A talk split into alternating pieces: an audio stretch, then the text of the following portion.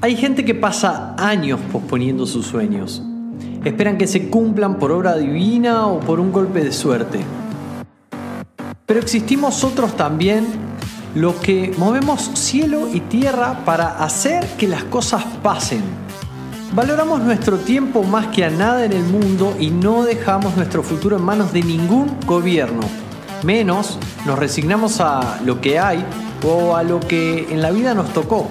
Aprendemos todos los puntos de apalancamiento posible para hacer crecer nuestras finanzas personales.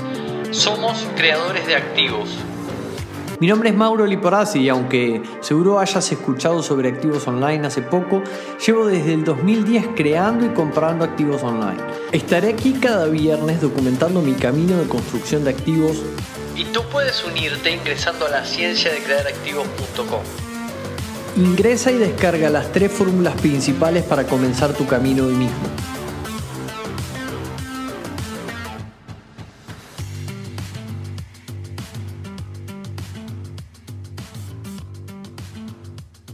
Bienvenido, ¿cómo estás? Soy Mauro Liporace, director de Instituto de Activos Online y anfitrión de este podcast de la ciencia de crear activos. Y hoy vamos a hablar de una buena razón para cuestionar tus no puedo.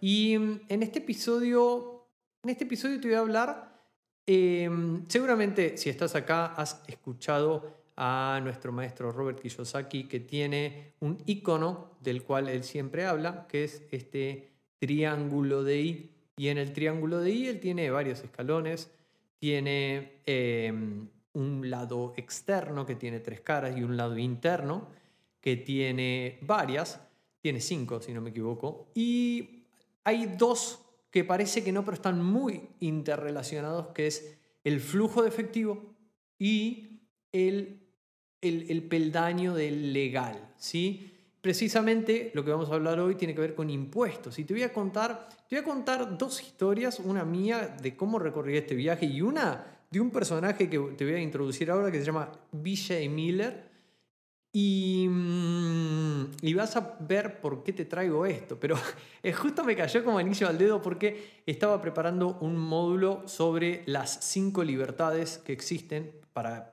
para... El módulo justamente se llama Más allá de la libertad financiera, ¿verdad? Porque vamos a tener dentro de muy poquito con todos los alumnos de, eh, de Conviértete en Creativo y del coaching del Instituto de Activos Online eh, y me crucé con esta historia y dije, esto lo tengo que compartir en el podcast porque no es algo que nos, podamos, que nos podamos guardar para puertas adentro. Así que espero, que espero que lo disfrutes y espero que le saques jugo, porque hoy hay cosas para sacarle jugo, para aplicarlo, para definir cómo vas a plantear tus próximos años de creación de activos. Y esto empieza por Mauro Liporace casi un niño, te diría, súper entusiasta y decidido así como a, como a no, no a romper el status quo, pero sí a eh, hacer algo distinto, ¿verdad? Hacer algo...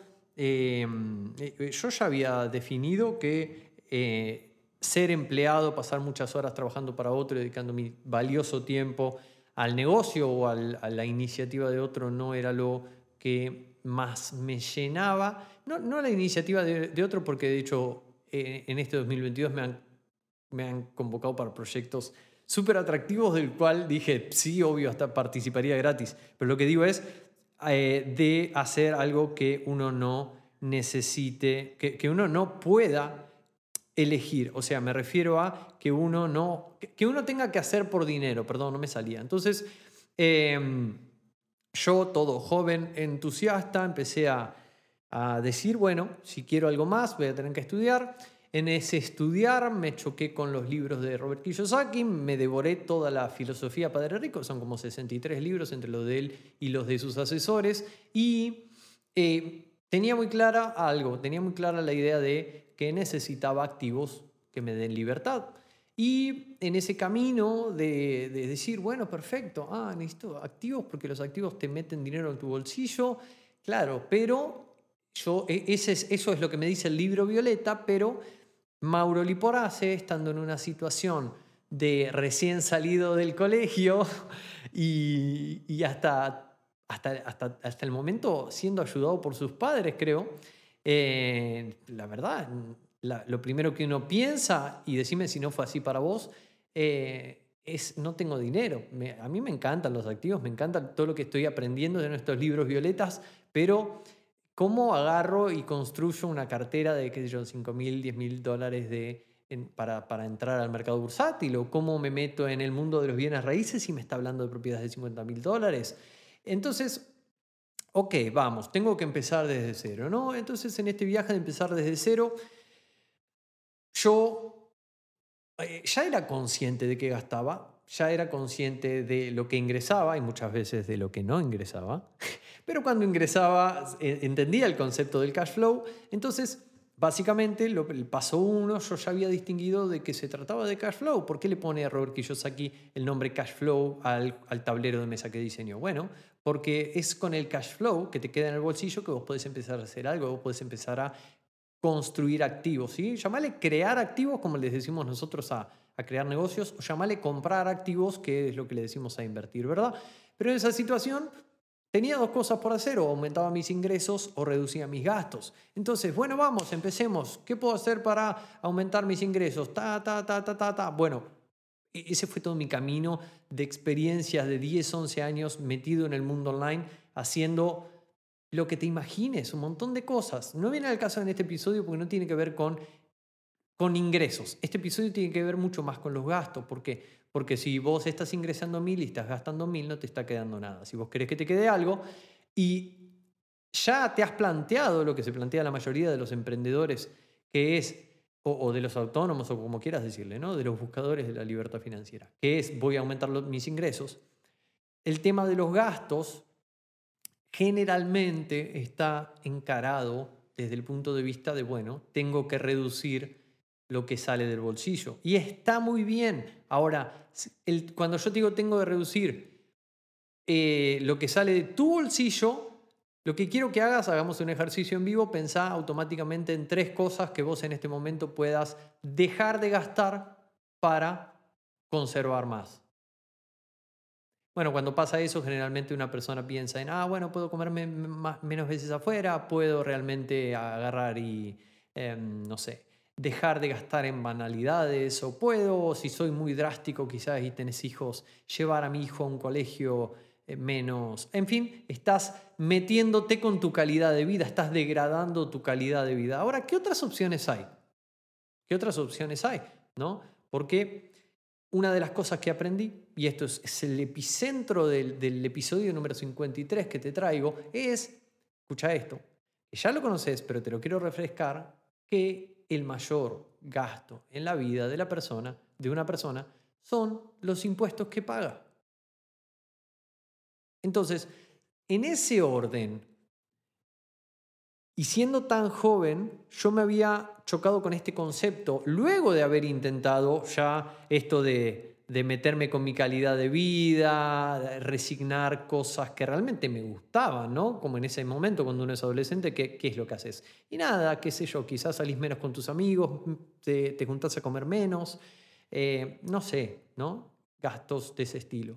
Pero tuve la suerte de encontrarme con ese concepto desde muy eh, joven y, eh, y también de participar de eventos de Kiyosaki desde muy joven. Entonces yo entendía que, bueno, yo podía reducir mis gastos todo lo que yo quería, pero ahí había un gran agujero. Siempre se hace la analogía del bote o de, de los baldes, ¿no? que los gastos son esos agujeros que tiene el bote.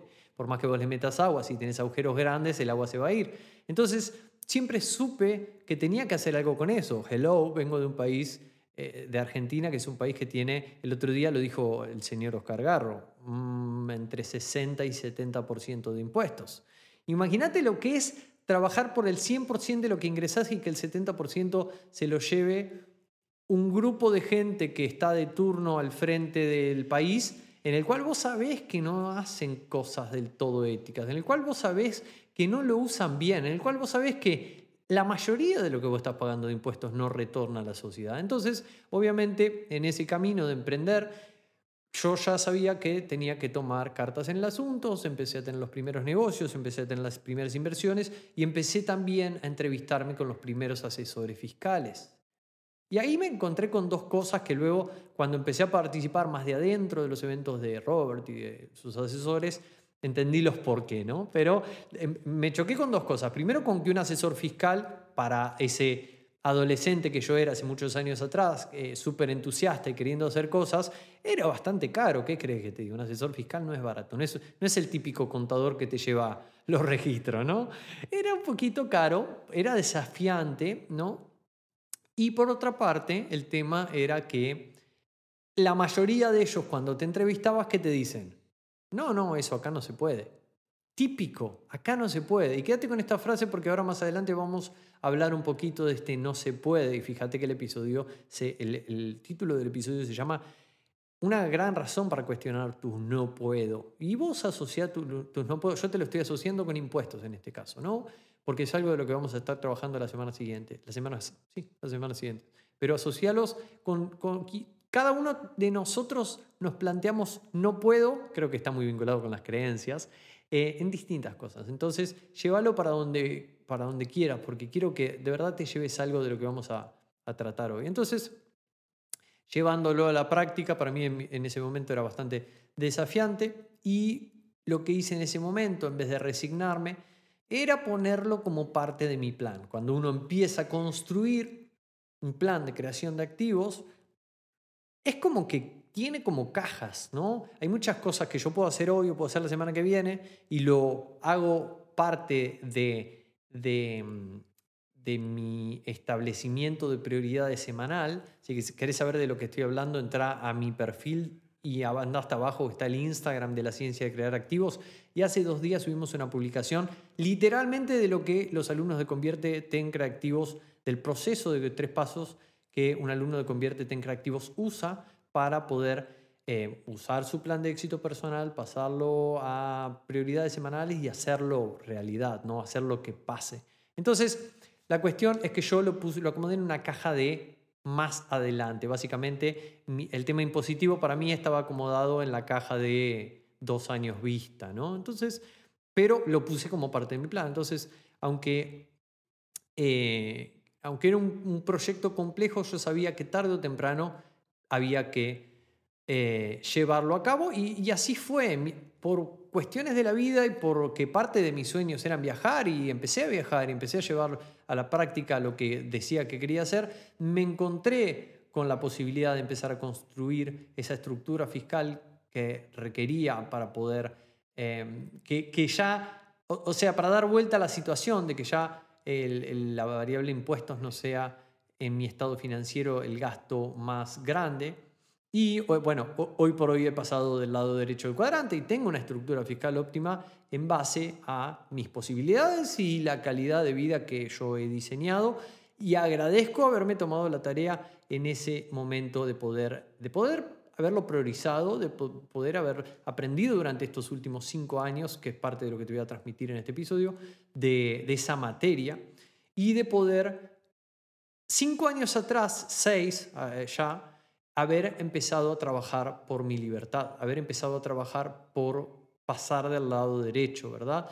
Y además de, de haber tenido, de, que los resultados lo vea mi estado financiero. Internamente, la verdad que hubo un, cambio en poder convertirme en una persona con más posibilidades y, y también, no, va tanto de números, sino una persona que cuestiona más las cosas, ¿no? Y que no se permite resignarse a decir, ah, bueno, no puedo y chao, y eso queda ahí, ¿verdad? Creo que tiene mucho más que ver con mindset que con números, tiene que ver mucho más que ver con cómo uno afronta la vida. Entonces, del lado derecho del cuadrante, ¿no se paga impuestos? Esa es una gran pregunta que eh, Robert Kiyosaki lo pone de una manera muy polémica y lo pone como una afirmación. Y yo lo pongo como una pregunta porque la mayoría de los emprendedores e inversores que afrontan todo el mundo del emprendimiento o el, plan de construcción de activos, como, como decimos en el instituto, se olvidan de los impuestos, ¿no? Uno ve el triángulo de I, ve las partes externas, la misión, el equipo, eh, ve el liderazgo y ahí empieza desde abajo para arriba a construir el flujo de efectivo, etcétera, hasta llegar al producto. Y la verdad que al, al tema de legales no se le da del todo del todo bola, como decimos en Argentina, ¿no? Sea que identifiques ese peldaño legal hablando de marcas y patentes, o sea que lo veas por el lado impositivo. ¿sí? Es, como medio lo último, es como que, bueno, contrata al contable más barato que igual que, que me saque, que me presente las cosas como hay que presentarlas y ya. Y listo, ahí queda la cosa. Mientras mantengamos en la cabeza esta afirmación de los impuestos son el mayor gasto en a lo largo de la vida de una persona. Entonces, mi intención con este episodio es ponértelo sencillo para que desde hoy vos, no te digo que salgas a contratar al mejor fiscalista de tu ciudad, pero ponelo en tu plan. Ponelo en tu plan. Si vos estás, si vos estás acá, estoy seguro que tenés una meta de adquisición de activos. Vos ya sabés que con, no sé, 100 mil dólares puestos al tanto por ciento tenés un, no sé, 800 dólares mensuales.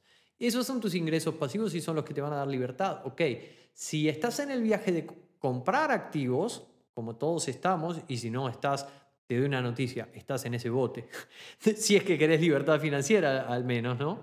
Eh, vas a tener que, punto número uno, generar algo que te meta más dinero en tu bolsillo, conservar ese dinero y poder invertirlo. Entonces es muy importante que puedas ver más allá en tu columna de gastos, ver más allá que los, las moneditas que te podés ahorrar quizá dejando de salir a comer afuera, que, tiene, que influye quizá directamente en tu calidad de vida. Yo, yo te digo comer afuera porque a mí me gusta comer afuera, vos eh, poné lo que a vos te guste que no quieras resignar, ¿verdad? Entonces, generalmente es algo que se piensa que es para más adelante. Entonces lo que te animo es, mientras escuchas este episodio, decir, ok, este, este chico me está diciendo que yo puedo hacer algo ahora para que en 2, 3, 4, 5 años ya tenga la cosa resuelta.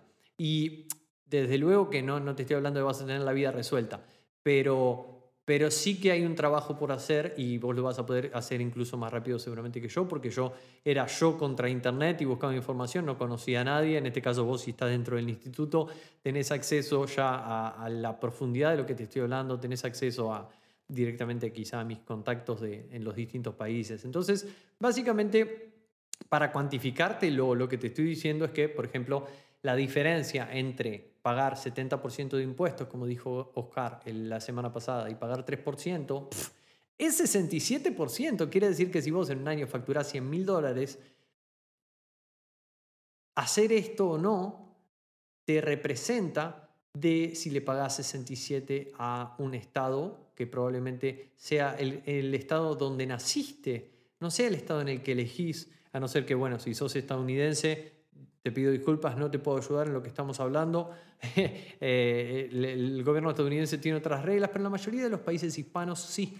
Entonces sí puedes hacer algo. Entonces embarcarte en este proyecto a tiempo o no, te significan, si te tomaste el trabajo de construir una empresa de factura 100, tener 67 mil más a fin de año o no. Ah, no, pero yo estoy en España, en España los impuestos son 40 y pico, 43. Bueno, son 43 mil dólares. ¿Vale la pena tomarte el trabajo de aprender un poquito de esto o no? Para mí, sí, y por eso te lo estoy trayendo en este episodio. Y te repito, esto no se trata jamás de evadir impuestos. No, definitivamente no. Se trata de la diferencia entre información o ignorancia. Te lo pongo de esa forma.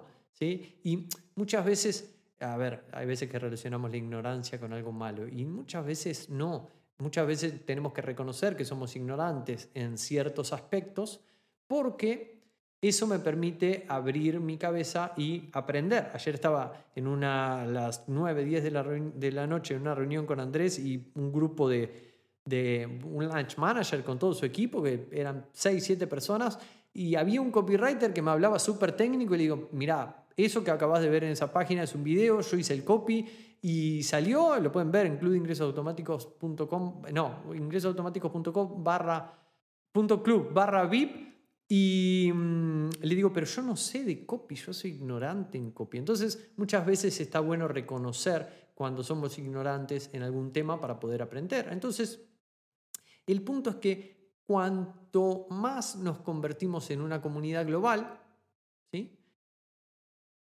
Podemos abrirnos al concepto de construir estructuras fiscales alrededor del mundo, porque yo tengo siempre un mentor que me dice, no somos árboles, podemos movernos. y esas estructuras legalmente nos permiten hacer cosas que si vos te quedás solamente en tu país no podés. Entonces, hay, esto, se da viajando mucho, esto se da viajando poco, esto se da pagando más, esto se da pagando menos. No hay un plan perfecto, sí hay condiciones que vos como creativo vas a poner para establecer las reglas de lo que querés o no querés y manteniéndote dentro del perímetro legal, hacer o no hacer cosas depende lo que depende de las reglas que vos pongas y las reglas del juego impositivas o tributarias que juegue los distintos países del mundo. ¿no? Entonces, básicamente, vos te estás convirtiendo en un cliente de los distintos países a los cuales decidís si prestarle servicio o no. Cuando vos lo empezás a ver de otra manera, de esa manera, tú tus posibilidades realmente se amplían de una manera increíble al punto de, ilimitado. Y, de hecho, yo, esto es un tema que me gusta, me apasiona y, me mantengo bastante al día. Y es increíble desde la pandemia en adelante y desde la explosión de la blockchain en adelante, la cantidad de gobiernos que empezaron a dar incentivos para que la gente vaya. Básicamente, es como si yo te dijera, bueno, ¿qué hago? ¿Me quedo en Argentina donde permanentemente me hacen fuck you? ¿O me voy al país X, no quiero nombrar países, el país X donde me reciben con los brazos abiertos? Bueno, no, no hay mucho que pensar, ¿no? Entonces, este episodio es tanto para el gran empresario que factura 6, 7 cifras anuales, definitivamente, como para el emprendedor quizá que factura 50 mil dólares porque la diferencia para ese emprendedor es crecer más rápido, crecer más despacio. O para el autoempleado o empleado que no, factura o que factura como autónomo y está recién empezando a construir este plan. Te, digo más, si sos autoempleado o empleado, tenés todas las de ganar. ¿Por qué? Porque todavía estás construyendo tu plan. Entonces tenés todo para poder hacer de cero. Todavía no has cometido ni un error tributaria o fiscalmente hablando. Entonces es muy importante que puedas aprender esto de antemano y que puedas pasarlo a un plan. Entonces yo esto lo identifiqué más o menos hace seis años, lo convertí en un proyecto y ese proyecto te diría que le podría poner el OK lo cerré el año pasado, ¿sí? aunque sigo trabajando y ahora me encontré con muchos updates, muchas actualizaciones. El año pasado llegué a lo que me planteé al inicio de ese proyecto. Entonces definitivamente esto tiene todo que ver con libertad y tiene todo que ver con lo que vos crees o no crees que es posible. Y déjame que te cuente una historia, porque seguramente si vos me conoces hace tiempo, sabés que yo soy un fanático de Tim Ferriss y de todo lo que hace, literal, es así. El tipo saca un montón de libros y cada uno de los libros que leo me encanta, sea de dieta, sea de como, o como el que tengo en la mano de Tool of Titans. En Tool of Titans, esto lo puede ver cualquiera, no es exclusiva, exclusivo, pero te lo quiero compartir textual porque no, no hay nada que yo pueda hacer, básicamente. Si, lo, cualquier cosa que yo altere voy a, eh, a arruinar el trabajo que se tomó de hacer, ¿no? Entonces, quiero reproducirte tal cual lo que yo leí hoy a la mañana. Hoy a la mañana yo me, me, me desperté, siempre medito, siempre leo y en la lectura y, en el marco de lo que estamos haciendo ¿no? con esto de las cinco libertades y, y más allá de la libertad financiera, em, me choqué con esto, ¿no? Te lo voy a leer textual, estoy leyendo del libro. Dice, Beiji Miller, y te, da el Twitter y te dice, Beiji Miller es médico especialista en cuidados paliativos de la Universidad de California de San Francisco y es asesor del proyecto CEN de cuidados paliativos en San Francisco. Él hace una onda de reflexión sobre cómo conseguir un final digno y amable para la vida de sus pacientes. Es un experto en la muerte y a través de eso ha aprendido cómo mejorar de forma drástica nuestras vidas, a menudo con cambios muy pequeños. Ha supervisado o ha asistido a miles de fallecimientos y ha observado patrones de los que todos podemos aprender. Beiji tiene amputados tres miembros del cuerpo porque se electrocutó en un accidente cuando era estudiante universitario. La conferencia que dio dentro de los congresos TED. En el 2015, What, What Really Matter at the End of the Life, que significa lo que realmente importa al final de la vida, es una de las 15 conferencias TED más vistas del año 2015. Y vamos a, vamos a lo que da el título a este episodio. Eh, estoy salteando un poco y voy directo a donde dice una buena razón para cuestionar tus no puedo. Una buena razón para cuestionar tus no puedo. Escucha esta historia. Dice, ten paciencia con esto y léelo hasta el final porque vale la pena. El concesionario de motocicletas eh, Scudería de San Francisco también ayudó a Beijing con esta misión aparentemente escandalosa. Tim Ferris dice, detesto centrarme en algo tal vez tan superficial, pero acabas de hablar de subirte una moto. Perdóname, te voy a hacer una pregunta, pero no te molestes. Si vos tenés tres extremidades dañadas, amputadas en realidad, ¿cómo haces para ir en moto? Le pregunta Tim Ferris.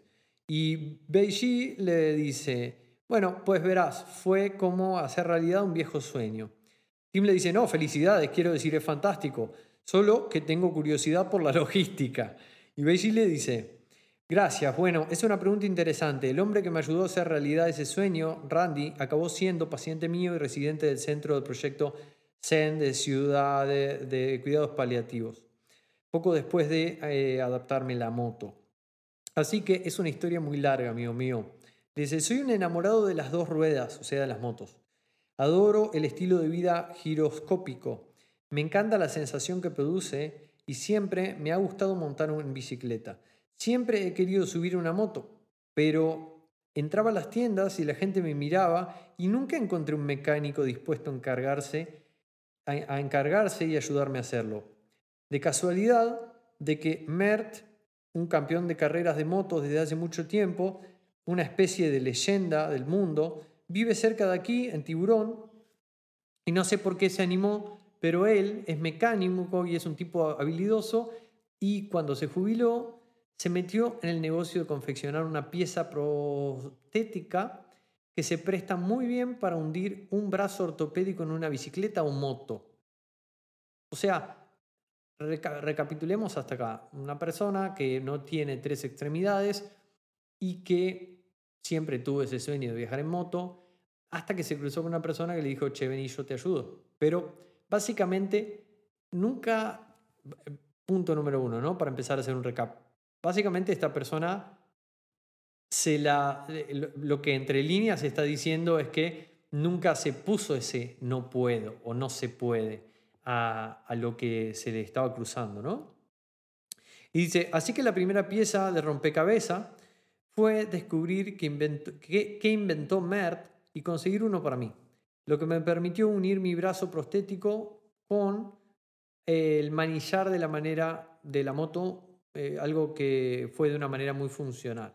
Y Tim le dice, ¿cómo se adaptaron los mandos manuales? Y Beiji le dice, Randy lo resolvió. Él fabricaba un modelo de moto que, mm, que no tiene embrague, lo que permite cambios de marcha prácticamente automáticos, así que no hay embrague ni cambios de marcha. Esto era una pieza muy grande del rompecabezas. Entonces a Randy se le ocurrió una, una manera de unir los frenos delanteros y los traseros en una proposición determinada en un solo mando. Así que no hago nada con esa prótesis ni hago nada con los pies, excepto sujetarme con el cuerpo a la moto. No hago nada con la prótesis del brazo, salvo agarrarme de la moto. Todo el control está en la mano derecha. Los frenos son una palanca. Y luego Randy constituyó una caja y, se desplazó, y desplazó todos los controles. A la parte derecha del manillar, a una distancia adecuada para que pueda llegar a ello con el pulgar y la, verdad que lo manejo todo con una sola mano, el acelerador, la palanca de cambio, los frenos, la caja. Y Tim Ferry dice, es impresionante. Y eso, eso es todo, ya ves, ya ando en moto. Y Tim le dice, no, no, no, no, dice Tim, literal, está puesto así, es un diálogo. Dice, tengo que parar un segundo. Tengo que parar un segundo aquí para preguntar a toda la gente que nos está oyendo, ¿qué mierda de excusas se ponen para no perseguir lo que quieren? Por favor, escríbenos, cuéntanos en las redes sociales qué mierdas de excusas te pones eh, y poné tu excusa seguida del numeral bullshit, o sea, mierda en inglés. Eh, oh Dios, hombre, esta historia es fabulosa, dice. Bueno, y le quería traer esta historia específicamente por los no puedo. Tus no puedo pueden ir por el lado de los impuestos si vos estás metido en, construir o hacer crecer tu plan financiero, o puede ir por lo que vos quieras. Puede, ir, ser que no puedo eh, crear un nuevo activo online, no puedo participar de cierto mercado de inversión, no puedo hacer una empresa factura un millón de dólares, no puedo. Vos tendrás tus no puedo, ahora los vamos a compartir, los no puedo que hasta ahora viniste tolerando. ¿Sí? La consigna de hoy tiene que ver con cuáles son esos no puedo que hasta hoy aceptaste como obvios, que hasta hoy aceptaste, le podríamos decir, ¿no? Entonces, ¿qué cosas pensamos que realmente no se pueden? Porque muchas veces, si yo, escuchen esta frase, yo soy de, es muy, muy, muy común, ¿no? Pensar de, ah, no, yo soy de mm, Argentina y en mi país es así. Y, y es mucho peor cuando yo voy y lo, lo consulto con, con un asesor impositivo y le pregunto y busco ayuda y me dice, no, no, vos sos de Argentina, en tu país es así. Ah, ok, estoy confirmando lo que a primera, de buenas a primera yo pensé. Entonces, ¿qué es lo que hace que nos juntemos con esos asesores novatos? Es como que el cerebro buscaba una razón para tener razón, buscaba una, eh, no me sale la palabra, pero básicamente buscaba a alguien que le diga, sí, es así como vos pensás. Y lo encontró, entonces, ¿qué hizo? Se quedó tranquilo, ¿no? Se quedó quieto, se quedó inmóvil. Y sabemos que para los creativos eso de quedarse inmóvil no es tan, tan bueno, no es tan beneficioso. Entonces, como, como esas personas generalmente son, son figuras de autoridad a las que les pagamos y teóricamente saben, eh, lo tomamos como obvio, lo tomamos como cierto. Y en todos los eventos de Kiyosaki en los que he participado, tanto Gareth Sutton como Ken McElroy, te, ¿no? te previenen de esto y te, te, previenen de su, eso no se puede. Porque de hecho, la verdad que sí, eso para ellos no se puede, porque ellos operan como A, eh, operan como autoempleados, operan del lado izquierdo del cuadrante. Y si estás pensando que en este momento, bueno, en este momento vos estás ahí y estás diciendo, bueno, está bien, yo también opero del lado derecho del cuadrante, eso está perfecto, eso está bien. Lo importante es que eso va a seguir siendo así hasta que vos lo decidas. Y que hoy, que estás conociendo una nueva información, tenés la potestad, punto número uno, de cambiar de cuadrante, como todos en algún momento. Punto número dos, de decidir cómo querés que sea tu situación impositiva o lo que sea que estés tolerando como un no puedo. Entonces, hasta que comiences a aprender quizá a crear activos online o a crear activos o a comprar activos online, pases del lado derecho del cuadrante y, digas, ah, bueno, mira, ya me demostré que sí puedo, ¿no? Entonces, si es como es, es porque lo estás aceptando y nunca te has tomado el trabajo de refutarlo y decir y de convertir esa afirmación en pregunta, ¿no? ¿Qué tal si empezamos a, convertir las creencias, lo que tomamos como una afirmación, y decimos, no, en mi país es así, y lo, transformamos en pregunta, y lo ponemos en, ¿en mi país tiene que ser así? ¿Es así para todos? Mm, y si no, ¿en qué otro país es distinto? ¿No? Porque fíjate una cosa, una cosa muy importante para esta, para esta persona que le faltaban tres extremidades fue encontrar un mecánico que se puso a disposición, se remangó y le dijo, yo te voy a ayudar, voy a desarrollar algo que sea acorde a cumplir tu sueño. ¿Cuál es tu sueño? ¿Poder andar en motos? ¿Sos un fanático de las motos? ¿Qué tal si esto lo cambiamos acá, lo movemos y lo ponemos allá? Y esto que siempre, toda la vida fue así en todas las motos del mundo, tiene el embrague abajo, lo ponemos arriba. No sé de moto, quizás estoy diciendo una barbaridad. Pero, pero vos me entendés. Entonces, ¿cuál es tu mecánico? ¿Quién es tu mecánico? Probablemente no lo encontraste, o quizás sí, y por más que te está diciendo que te ayuda, no, no te estás dejando ayudar, o no te estás comprometiendo con esa ayuda que te dan. Entonces, quizá muchas veces, primero, paso número uno, dejar de tomar los no puedo como obvios y transformarlos en pregunta. Paso número dos, buscar ese mecánico, ¿no? ¿Quién es nuestro mecánico? Entonces, mi invitación el día de hoy, puntualmente, es a que agarres esta información y la pongas dentro de tu plan financiero, que la pongas dentro de tu plan de creación de activos. Si sabes que esto no es así para todos, ¿cómo crees que sea para vos? Entonces, hoy decido en mi vida cómo quiero que sean los próximos años. De eso se trata el lifestyle design, ¿verdad?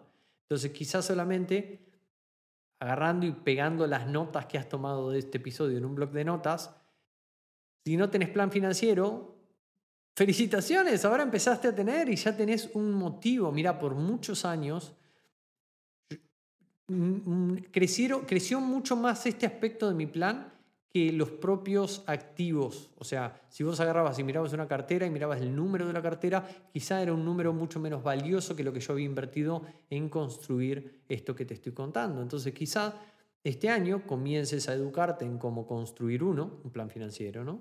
Y puedas empezar a hacer confluir las piezas. Pero es increíble la oportunidad que hoy como creativos tenemos para las personas que se educan y para las personas que dejan aceptan que en ciertos aspectos son ignorantes y empiezan a buscar aprender, ¿verdad? Empiezan a buscar a meterse en los, eh, en los temas que realmente le importan. Y definitivamente yo no soy ni abogado, ni contador, ni tributa, ni tributa, ni tributista, creo que se le dice a los contadores, tributarista.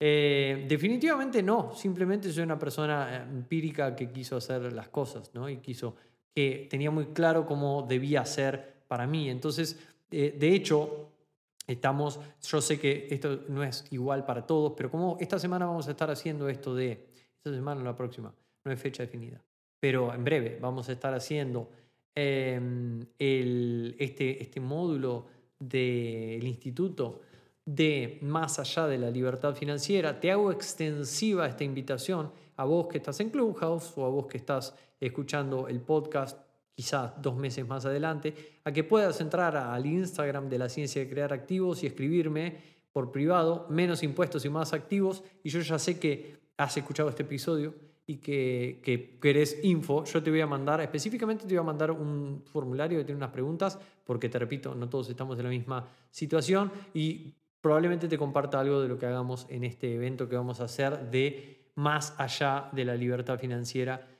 eh, con todos los alumnos del instituto. Vamos a trabajar en el resto de las libertades, porque sí, existe una libertad de espacio, existe libertad de relaciones, existe libertad de pensamiento, existe libertad tributaria, existe... Bueno, en fin, no quiero, no quiero spoilearte las cosas, sí quiero definitivamente que si vos eh, querés trabajar en esto, poder ayudarte de alguna u otra manera. Y quiero también que puedas tener un 2022 refutando tus no puedo, quiero que puedas tener tu 2022 dejando de hacer que eso, que es una creencia verdaderamente, y todos la tenemos, no, no que quieren Mauro Liporace no tiene creencias, pero que me acompañes a hacer este ejercicio de, de transformar tus no puedo en preguntas para poder empezar a, quizá no a, mm, encontrar las respuestas de un día para el otro, pero sí a, a, a plantearlos de otra manera y a verlos de otra manera, que es una de las grandes cosas que como emprendedores e inversores y y vividores de nuestra vida tenemos que aprender para empezar a lograr las cosas que nos vamos proponiendo. Así que te mando un gran abrazo, espero que este episodio te haya sido de gran ayuda, espero conectar, poder hablar con vos, poder conocernos y que en breve eh, tenga novedades tuyas diciéndome algún avance, algo que hiciste, algo que necesitas ayuda, definitivamente las puertas están abiertas para, para que estemos en contacto. Un gran abrazo.